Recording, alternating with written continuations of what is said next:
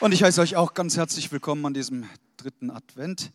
Ein so schönes Wochenende, das wir erleben dürfen. Gestern war ja die Kinderweihnachtsshow. Das war so auch beeindruckend. Und so viele, die gekommen sind, das war wirklich stark.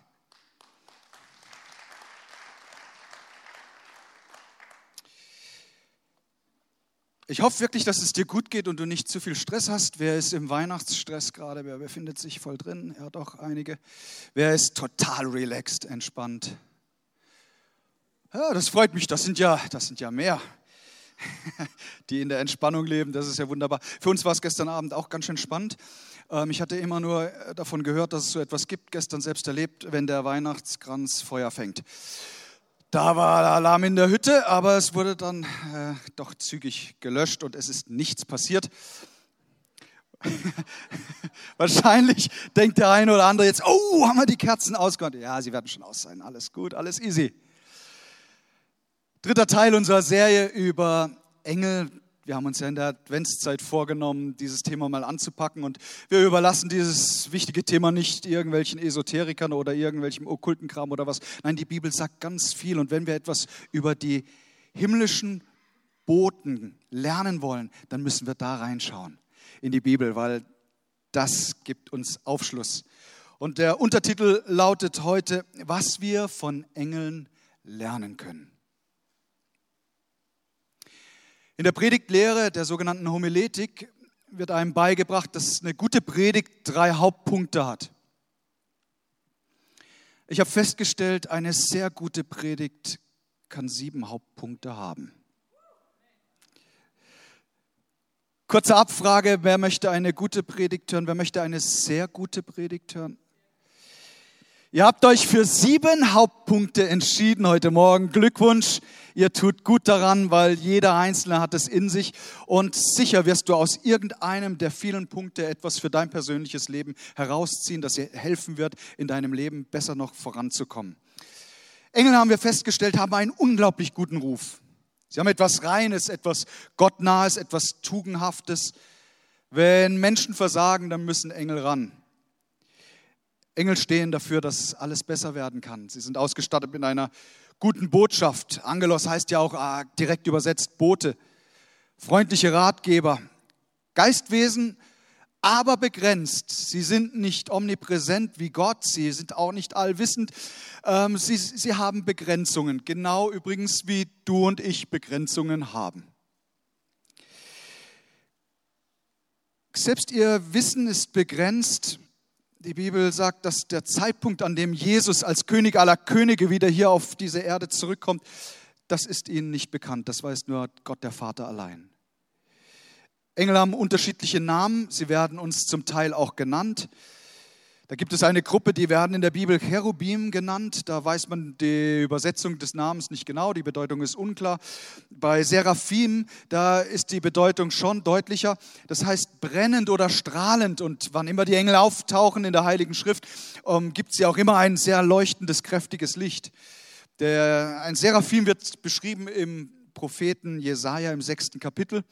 Und da ist dieser Engel ausgestattet mit sechs Flügeln und da heißt es, vier Flügel sind für die Anbetung zuständig und zwei für die Arbeit. Das finde ich ist eine gute Mischung. Wenn du ins Neue Testament gehst, äh, in der, im Epheserbrief, dann siehst du, dass ähm, es wohl eine unterschiedliche Reihenfolge, eine Organisationsstruktur gibt, weil da wird eben von Herrschaften, von Kräften, von Gewalten und von Mächten gesprochen. Und das scheint mir schon, wie wenn hier die unterschiedlichen Ebenen aufgezählt werden. Und ein Engel wird namentlich benannt in der Bibel und er bekommt einen Zusatztitel. Er wird Erzengel genannt und das ist der Michael. Sein Name bedeutet, wer ist wie Gott? Seine Aufgabe ist zu schützen, zu kämpfen. Durchaus möglich, dass er über die anderen Engeln gesetzt ist. Dann gibt es noch jemand, der tritt in der Weihnachtsgeschichte sehr hervor, dieser Engel. Sein Name ist? Ihr wisst ja ein mächtiger Gottes. Er bringt die wichtigen News hier auf Erden und das ganz besonders in der Weihnachtsgeschichte. Er ist bei Zacharias, bei Maria, Josef im Traum. Äh, sicher war er auch bei den Hirten auf dem Feld dort. Er ist der große Ermutiger. Aber er war nicht nur da. Wenn du zurückblätterst in der Heiligen Schrift, dann siehst du, dass er auch schon beim Propheten Daniel, also Jahrhunderte zuvor, zugange war. Steigen wir ein, was qualifiziert eigentlich Engel als Vorbilder für uns? Nun, im ersten Punkt ist, sie sind absoluter Anbeter Gottes, dem Vater, dem Sohn und dem Heiligen Geist. Hebräer 1, Vers 6 bis 8. Als Gott seinen erstgeborenen Sohn in diese Welt sandte, erfüllte sich das Wort, alle Engel sollen ihn anbeten. Von den Engeln heißt es in der Heiligen Schrift, Gottes Engel sind Boten, die schnell sind wie der Wind und Diener, die den Flammen eines Feuers gleichen. Das mit dem Wind und mit dem Feuer greife ich gleich nochmal auf, aber das ist so eine schöne Kombination. Von dem Sohn aber heißt es, deine Herrschaft, o oh Gott, bleibt immer und ewig bestehen. Der Schreiber des Hebräerbriefs sagt also, dass die Engel, dass es ihre Aufgabe ist, Jesus anzubeten. Das gleiche wird uns in der Offenbarung geschildert, im letzten Buch der Bibel. Da im fünften Kapitel heißt es im elften Vers, Johannes sagt, danach sah ich viele Tausende und Abertausende von Engeln, eine unzählbare Menge, und ich hörte, wie sie gemeinsam etwas riefen. Sie standen um den Thron, um die vier Gestalten und um die Ältesten. Gewaltig ertönte ihre Stimme allein dem Lamm. Das ist Jesus. Er ist der, der als das Lamm, das geschlachtet wurde für deine Sünde und meine. Er ist das Lamm dort auf dem Thron. Ihm gehört alle Macht und Reichtum, singen die Engel. Ihm gebührt Weisheit, Kraft, Ehre, Herrlichkeit und Anbetung. Sie sind voll des Lobes. Sie geben keine Ruhe in ihrer Anbetungszeit. Sie wissen, dass wenn sie heilig bleiben wollen, brauchen sie die Gegenwart Gottes. Und schaut, das geht dir und mir ganz genauso. Wenn wir ein heiliges Leben führen, ein gottgefälliges Leben führen wollen, dann dürfen wir nicht uns zurückziehen aus der Gegenwart Gottes. Dann bleiben wir in der Anbetung und darin sind die Engel ein riesiges Vorbild, dass sie alle Zeit Gott anbeten. Manchmal denke ich, dass es Leute gibt, die reduzieren Anbetung, das Wort, auf die Zeit im Gottesdienst am Sonntagmorgen, wenn wir zusammen singen. Und ihr Lieben, wir, wir singen ja nicht einfach Lieder. Sonst könnten wir auch in einen Gesangsverein eintreten oder Folklore-Truppe aufmachen oder was. Nein, wenn wir zusammenkommen, dann beten wir Jesus an. Und ob es dir nun gefällt oder nicht, aber bei Anbetung geht es nicht um dich. Du wirst nicht angebetet. Übrigens, Engel wollen niemals angebetet werden. Sie sind geschaffene Wesen und ihr Fokus richtet sich komplett auf Gott. Aus diesem Grund sind sie uns ein Vorbild, dass sie uns motivieren, dass wir Gott anbeten. Wir beten hier nicht Menschen an. Es gibt kein Guru in unserer Mitte, dem die Anbetung gilt. Es gibt nicht irgendetwas anderes, eine Skulptur oder irgendetwas. Nein, es ist einzig und allein Gott, der Allmächtige, dem unsere Anbetung gilt.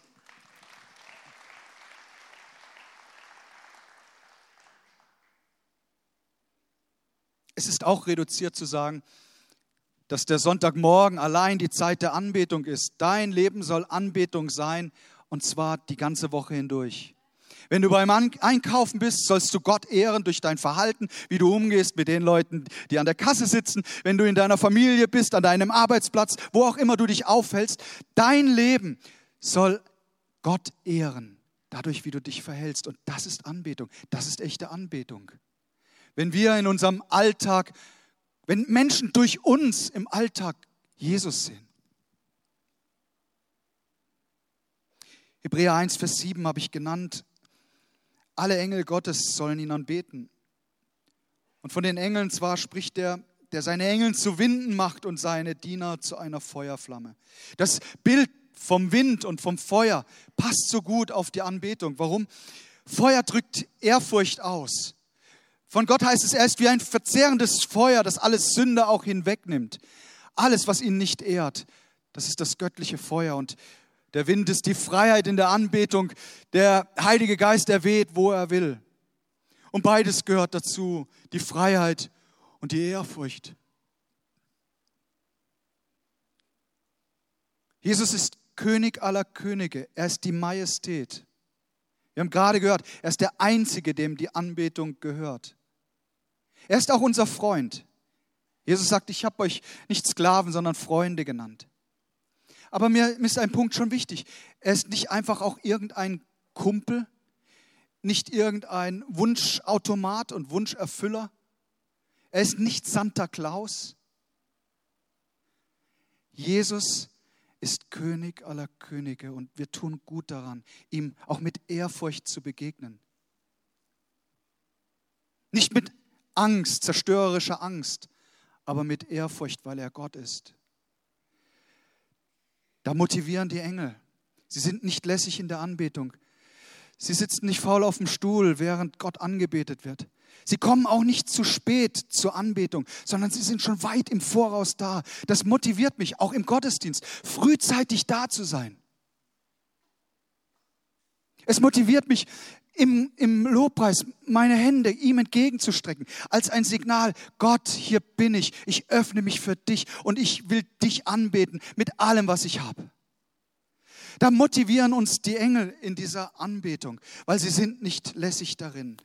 Es ist Freiheit da in der Anbetung und auch Ehrfurcht. Zweitens, Engel erfreuen sich an den Dingen, die Gott tut.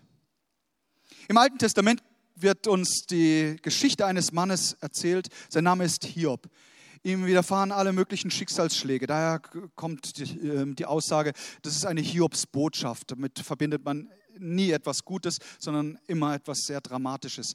Und dieser Mann hat wirklich ein Drama erlebt in seinem Leben. Dann kommen seine Freunde dazu und sie unterhalten sich. Das macht die ganze Sache nicht unbedingt besser. Sie philosophieren darum und so weiter. Und dann äh, arbeitet man sich so durch das Buch Hiob hindurch und kommt zum 38. Kapitel und da geht endlich mal das Licht auf. Weil da kommt ein Sturm, in dem Sturm heißt es ist Gott und Gott schaltet sich ein und nimmt sich Hiob mal zur Brust. Da, wo wir Menschen oftmals meinen, wie viel wir wissen und durchschauen und blicken und alles, da stellt Gott ein paar Fragen an Hiob und vielleicht auch an dich und an mich. Er sagt dort, wo warst du, als ich das Fundament der Erde legte? Hey, wo, wo waren wir, als Gott sprach, es werde Licht? Gott sagt, da war ich voll dabei, als das Fundament der Erde gelegt wurde. Und er sagt zu Hiob, sag doch, wenn du es weißt und Hiob muss genauso wie du und ich sagen, mm, müssen wir passen, Herr. Gott sagt, wer hat die Maße festgelegt? Wer hat die Messschnur über diese Erde gespannt? Du weißt es doch, Hiob? Oder, oder etwa nicht? Worin sind die Pfeiler der Erde eingesenkt? Wer hat ihren Grundstein gelegt? Und dann sagt Gott, damals, als das alles passiert ist bei der Schöpfung, damals sangen alle Morgensterne.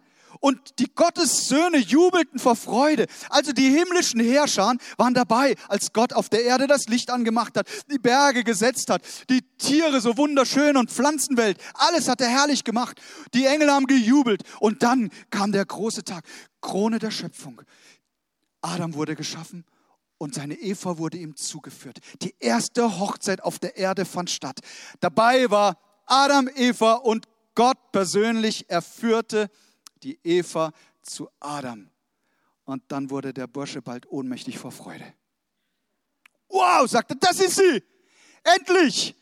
Und dann findet die Hochzeit statt und Gott segnet sie und sagt, hey, seid fruchtbar, mehrt euch. Genießt das alles, den Garten, eure Zweisamkeit, solange ihr sie noch habt. Und freut euch an all dem Guten. Ich möchte uns sagen, lasst uns die Engel darin ein, ein Vorbild sein, uns zu erfreuen an den guten Dingen, die Gott tut. Man ist ja sehr schnell selbstverständlich dabei, die guten Dinge des Lebens hinzunehmen. Man vergisst vielleicht zu schnell, dass es auf dieser Welt überall Krieg gibt, dass Menschen um ihres Glaubens willen an Jesus Christus verfolgt werden.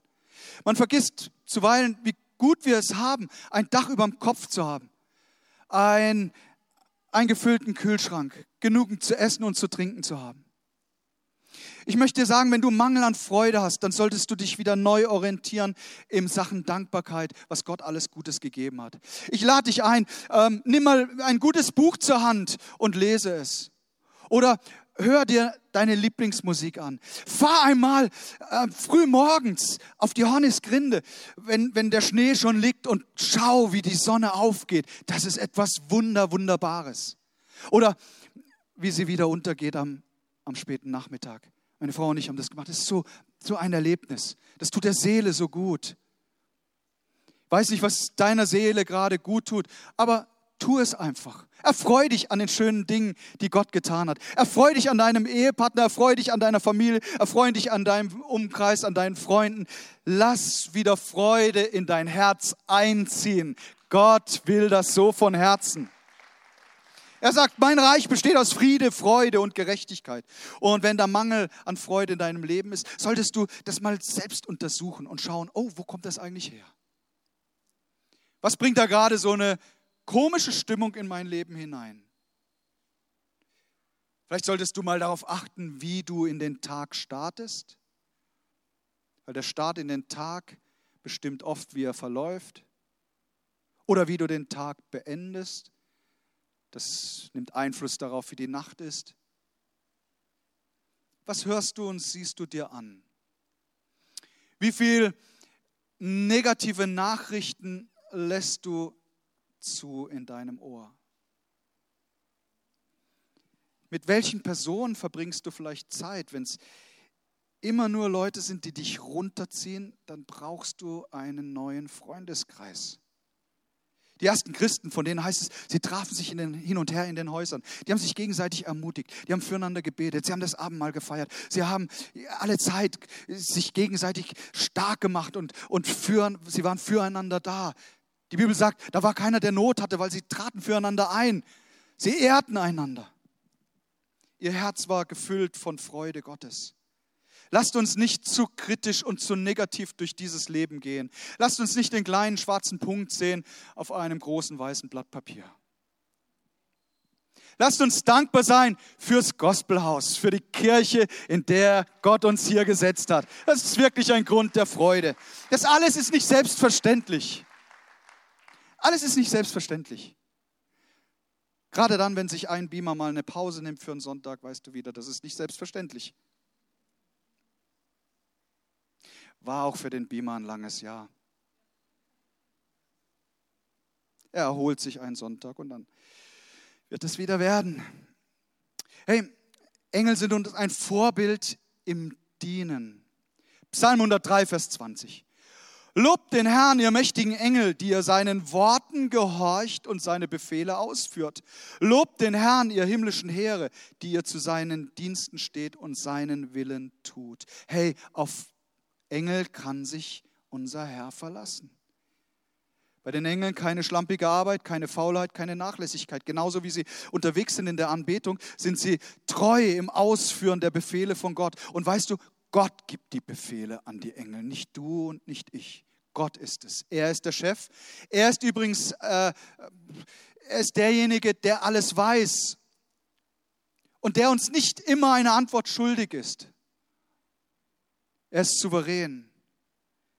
Die Engel sind dienstbare Geister, heißt es im Hebräerbrief im ersten Kapitel, ausgesandt zum Dienst derer, die das Heil erben sollen. Also Engel werden ausgesandt von Gott, um dir und mir zu dienen. Ob ich glaube, dass es Schutzengel gibt? Ich weiß nicht, ob ich noch am Leben wäre. Als Kind, ich glaube, so viele Schutzengel gehabt, äh, die hatten ganz schön was zu tun. So natürlich, sie sind unterwegs. Sie sind viel mehr in Aktion, wie du und ich vielleicht annehmen. Gott sendet sie zum Dienst, zur Arbeit. Sie haben keine Arbeitsverweigerung. Sie treten niemals in den Streik. Sie sind immer aktiv. Sie sind in Aktion in den unterschiedlichsten Aufgaben. Ganz am Anfang schon, als der Mensch in Sünde fällt, dann verteidigen sie den Garten und den Baum des Lebens mit einem flammenden Schwert. Reinigen Jesajas unreine Lippen bringen Nahrung, holen Leute aus dem Gefängnis, geben Auskunft über die Zukunft. Und sie sind alle Zeit dabei, gute Nachricht weiterzugeben.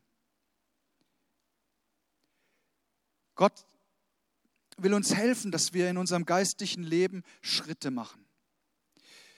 Schau, der erste Schritt ist, dass ein Mensch sich für den Glauben interessiert. Vielleicht sind Sie heute in diesem Gottesdienst, haben mit Gott gar nicht so viel am Hut, aber sie sind interessiert, dann ist das ein erster wichtiger Schritt. Aber dabei soll es nicht bleiben, dass man im Glauben gegründet wird, dass man sagt, Gott, ich nehme dich in mein Leben auf und jetzt soll es dir auch 100% gehören, weil genau das wird ausgedrückt in der Taufe. Und da haben wir zwei Täuflinge und das wird ausgedrückt durch die Täuflinge. Ich beerdige mein altes Leben und ein neues steht auf in der Kraft des auferstandenen Herrn. Das ist die Taufe. Wir sind fest gegründet und dem Glauben ver verbunden. Wir sind verwurzelt darin. Ich möchte dich fragen, bist du verwurzelt im Glauben? Bringst du dich ein mit deinen Gaben, die Gott dir gegeben hat? Bist du aktiv für Gottes Reich? Weil nur, nur Leute, die sich einbringen, aktiv sind, werden im Glauben fest verwurzelt sein. So hat Jesus seine Jünger trainiert. Es gibt das Sprichwort, ich höre, ich vergesse, ich sehe, ich erinnere, ich tue, ich verstehe. Und da will Gott uns hinführen, dass wir Dinge tun und sie dann auch verstehen und nicht vergessen. Also Aktionismus so in einem positiven Sinn. Wenn ich keine Gelegenheit, ich sage es euch ehrlich, wenn ich keine Gelegenheit hätte, Gott, für Gott etwas zu tun, ich wäre echt gefährdet im Glaubensleben. Christen, die sich entschieden haben für eine geistliche Passivität, werden abbauen, nicht aufbauen.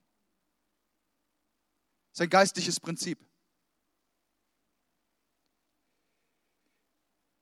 Es wäre schade, wenn die Kirche unseres Herrn aus Besserwissern, aus der Haltung der Beobachter, des Fingerausstreckens besteht. Nein, Jesus will uns ins Spiel nehmen, von den Zuschauerrängen weg, hinein in die Aktion, hinein in das Tun, das gute Tun für sein Reich. Und weißt du was, das setzt so viel Freude frei. Wenn man seine Gaben einbringen kann, anderen Menschen dienen, hey, das setzt Freude von Gott vollkommen frei. Und dazu sind Engel uns Vorbilder und sie laden ein und sagen, hey, macht es uns gleich. Viertens,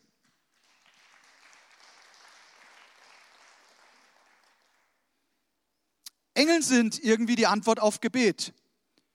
Und du sollst Antwort sein auf Gebete, die gesprochen werden, die dich in Aktion bringen. Apostelgeschichte 12, Vers 5. Aber die Gemeinde in Jerusalem hörte nicht auf, für die Gefangenen zu beten. Da gab es eine Verfolgung rein in die ersten, bei den ersten Christen. Und dann, was tut die Gemeinde? Genau das einzig Richtige. Sie fangen an zu beten. Und dann heißt es, in der letzten Nacht vor dem Prozess schlief Petrus zwischen zwei Soldaten und war mit Ketten an sie gefesselt. Die beiden anderen Soldaten hielten vor der Zelle Wache. Das ist eine ziemlich auswegslose Situation, würde ich mal behaupten. Aber da wurde ja gebetet. Und Gebete setzen Wunder, setzen das Übernatürliche frei. Und genauso geschieht's. Schau mal, man kann es kaum glauben, was hier passiert. Aber plötzlich kommt ein Engel des Herrn in die Zelle und Licht erfüllt den Raum. Wie es halt immer so ist, wenn die Engel in Aktion treten, dann wird's hell. Dann kommt Licht. Der Engel weckt Petrus, indem er ihn anstieß und sagte ihm, hey, steh schnell auf.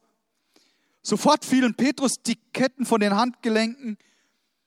Der Engel sagt, binde deinen Gürtel um und zieh deine Schuhe an. Nimm deinen Mantel und folge mir. Und Petrus verließ hinter dem Engel die Zelle. Aber die ganze Zeit über war ihm nicht klar, dass all dies wirklich geschah. Er meinte, er hätte eine Vision. Sie ging am ersten Wachposten vorbei, dann am zweiten und kam schließlich an das schwere Eisentor. Mir, mir gefällt das, wenn die Bibel so ins Detail geht. So der erste Wachposten, zweiter Wachposten, schwere Eisentür. Und dann öffnet sich das Tor, das zur Stadt führte. Es öffnete sich wie von selbst vor ihnen. Nun hatten sie das Gefängnis verlassen, bogen in eine schmale Straße ein. Da verschwand der Engel und erst jetzt begriff Petrus, der Herr hat mir tatsächlich seinen Engel geschickt, um mich aus der Gewalt von Herodes zu retten. Du kannst und sollst die Antwort auf Gebete sein. Was würden es die Engel feiern, wenn sie sagen, hey, wenn ihr alle euren Job macht, haben wir es ein bisschen ruhiger. Wen kannst du ermutigen? Wem kannst du helfen, den Weg weisen? An die Hand nehmen, weiter im Glauben bringen, inspirieren, vielleicht auch finanziell unterstützen. Fünftens. Engel motivieren uns dazu, andere Menschen mit dem Evangelium in Kontakt zu bringen. Das ist ein herausragender Punkt. Angelos heißt Bote, sie sind zuverlässig, Sie übermitteln gute Nachrichten und hey, sie wollen gern, dass wir diesen Job übernehmen. Wir haben eine rettende Botschaft. Leute, wir haben die beste Botschaft der ganzen Welt. Unsere Botschaft lautet, Gott wurde Mensch vor 2000 Jahren. Er blieb kein kleines Kind. Er ging ans Kreuz für unsere Schuld. Er blieb nicht im Tod, sondern er stieg auf. Er sitzt jetzt zur Rechten des Vaters auf dem Thron und ihm ist alle Macht und Gewalt gegeben im Himmel und auf Erden. Das ist die beste Nachricht, die es gibt auf der ganzen Erde. Nichts kommt ihm gleich. Interessant ist, dass Gott seine Engel sendet, um uns zu motivieren, in die Gänge zu kommen. Apostelgeschichte 27, Vers 26. Ein Engel des Herrn forderte Philippus auf. Jetzt hört gut zu. Der Engel sagt zum Philippus, geh in Richtung Süden und zwar auf der Straße, die von Jerusalem nach Gaza führt und nur selten genutzt wird. Eine andere Übersetzung sagt, geh auf die öde Straße. Hey, wer will schon an einen öden Ort? Aber Philippus macht sich sofort auf den Weg. Und zur selben Zeit war auf dieser Straße auch ein Mann aus Äthiopien mit seinem Wagen unterwegs. Der kam von Jerusalem auf dem Weg nach Hause. Er studierte die Schriftrollen. Er wollte aus den Propheten mehr wissen. Und dann kommt Philippus, er setzt sich zu ihm auf den Wagen und dann studieren sie das alles. Er entscheidet sich für ein Leben mit Gott, mit Jesus und sagt, hey, und, und von Taufe, da war doch auch noch was. Hey, ja, da ist Wasser, was hindert's? Und dann wird er getauft. Er ist ein einflussreicher Mann seines Landes, ein Kämmerer. Und er zieht dort ins Land und die Kirche in Äthiopien wird gegründet. Wow, ein Engel motiviert Philippus. Philippus geht hin, tut seinen Job und der Glauben zieht nach Afrika. Halleluja.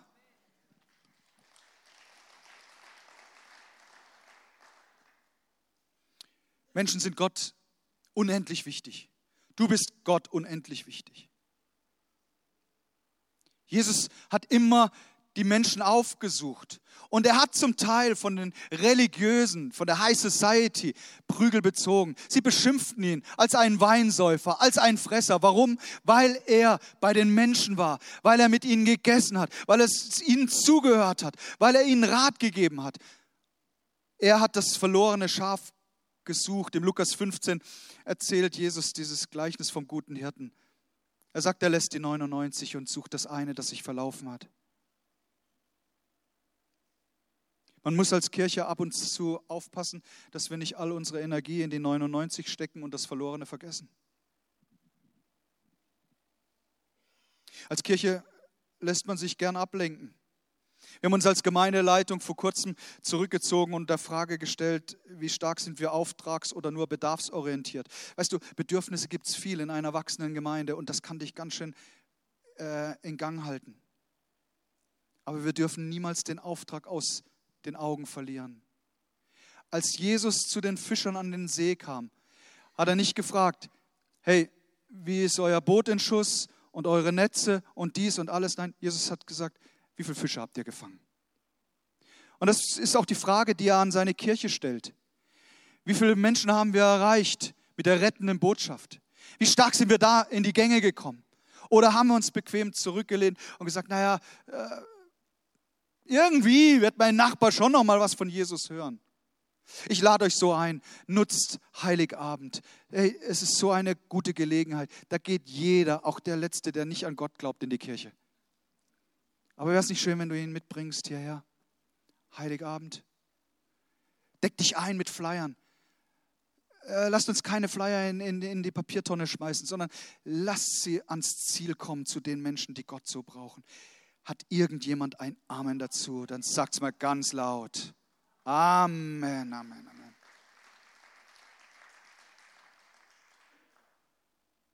Gibt es da eine Gebetsliste, auf der Namen stehen?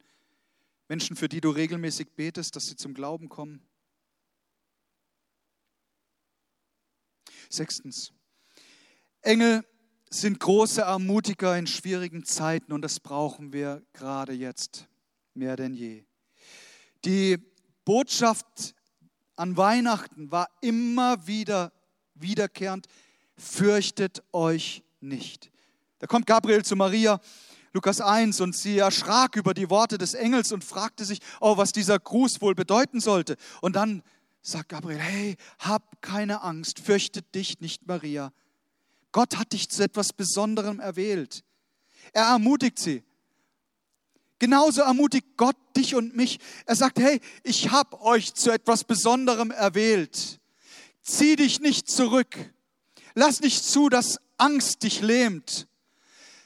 Höre, sagt Gott, fürchte dich nicht in dieser Zeit. Hab keine Angst. Ich bin bei dir. Ich halte dein Leben in meiner Hand. Du bist etwas Besonderes. Hallo, hey, du bist etwas Besonderes. Hörst du? Du bist keine spirituelle Pfeife oder kein geistliches Weichei. Nein, wer immer sowas gesagt hat, hat gelogen. Du bist zu etwas Besonderem erwählt. Das sagt Gottes Wort. Lasst uns doch damit uns gegenseitig ermutigen und aufrichten. Lasst uns die Engel doch darin ein, ein Vorbild sein.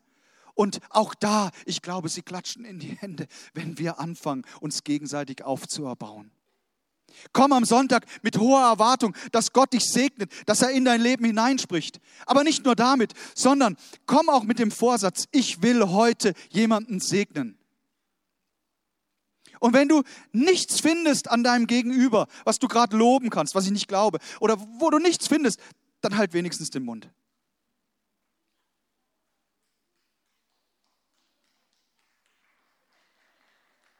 Ihr seid so ein bisschen unentschieden, gell? Klatschen wir, klatschen wir nicht. Hm. Hey, ganz easy, lasst uns ganz easy bleiben. Das Ziel ist, einander ermutigen, einander aufbauen. Kritisiert wird so viel in dieser Welt.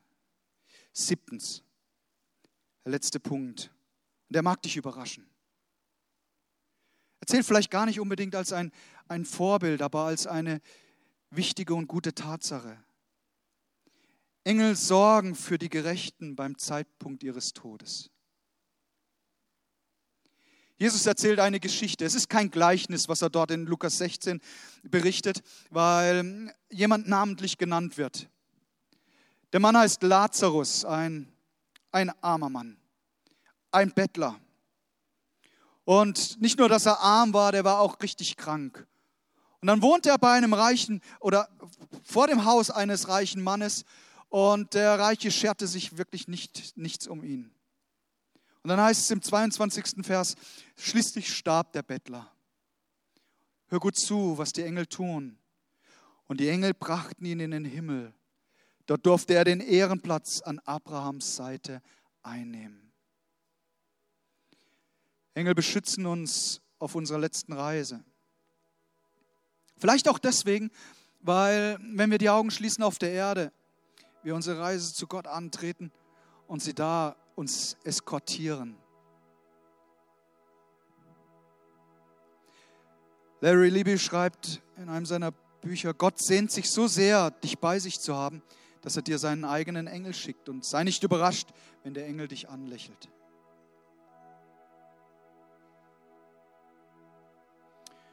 Ich war bei sehr vielen Menschen dabei, die im Sterben lagen. Und schau, so oft habe ich erlebt, wie der Friede Gottes da war, der jeden Verstand übersteigt. Und so oft war es, dass Menschen, die mit Jesus gelebt haben, am Ende der Reise friedlich und mit einem Lächeln auf ihren Lippen eingeschlafen sind. Jemand hob sogar so die Hände, wie, wie, wenn, er, wie wenn er sagt, ja, ich bin parat, ich bin dabei.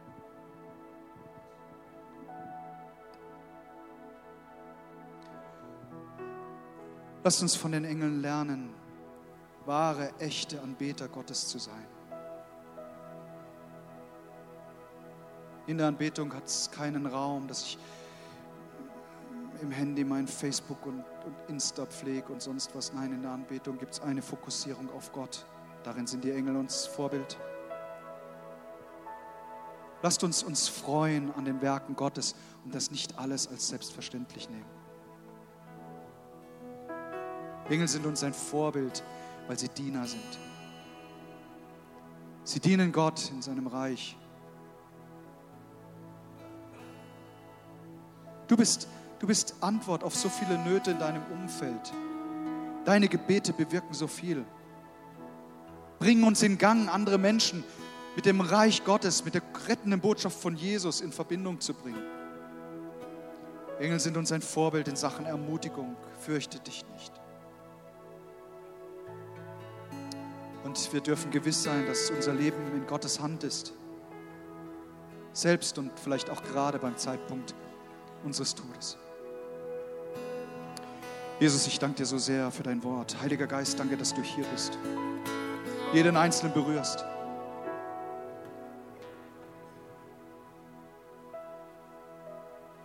Ich danke dir für deine Reden, das unüberhörbar war.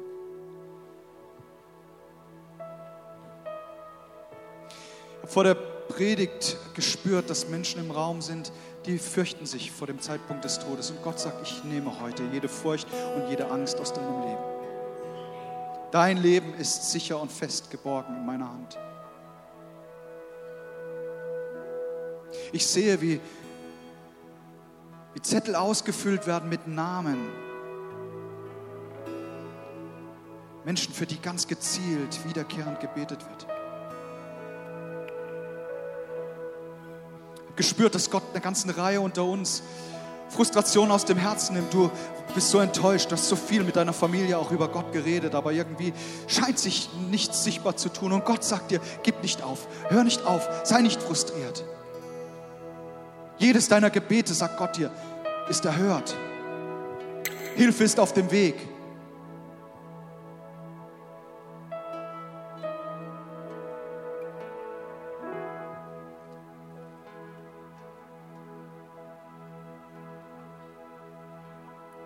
Ist der Geist Gottes, der an dein Herz klopft und dir sagt, ich habe dich begabt. Nicht länger bist du Beobachter. Beurteiler, vielleicht sogar Verurteiler. Nein, Gott sagt, ich bringe dich hinein in die Position der Verantwortung, des Mittragens, des Mithelfens. Es braucht jeden Einzelnen. Es braucht jeden.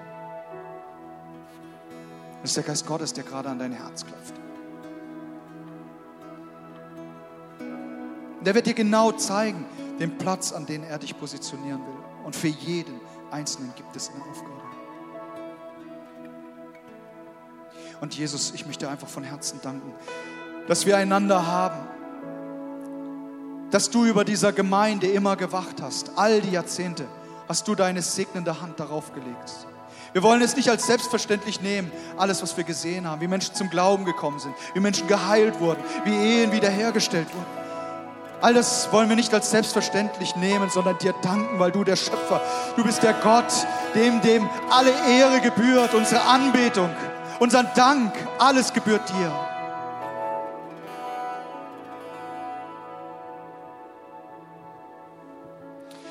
Wenn Sie hier sind und Sie haben noch keinen wirklichen ersten Schritt gemacht, um ein Leben mit Gott zu führen, dann lade ich Sie ein, ein Gebet zu sprechen in Ihrem Herzen und zu sagen, Jesus, wenn es dich gibt, komm in mein Leben, reinige du mich von aller Schuld.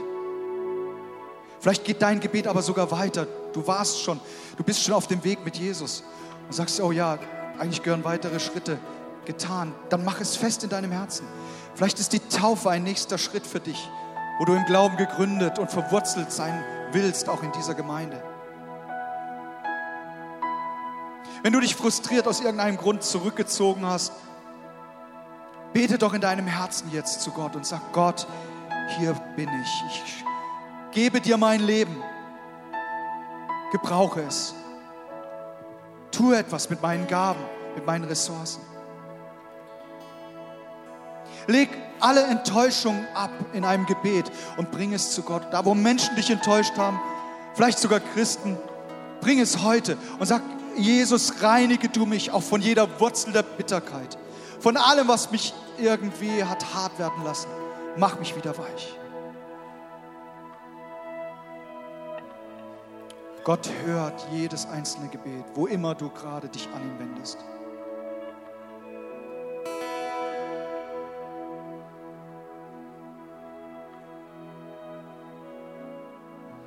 Kommt, lasst uns zusammen aufstehen. Wir wollen mit dem nächsten Lied die Sache echt festmachen und verinnerlichen.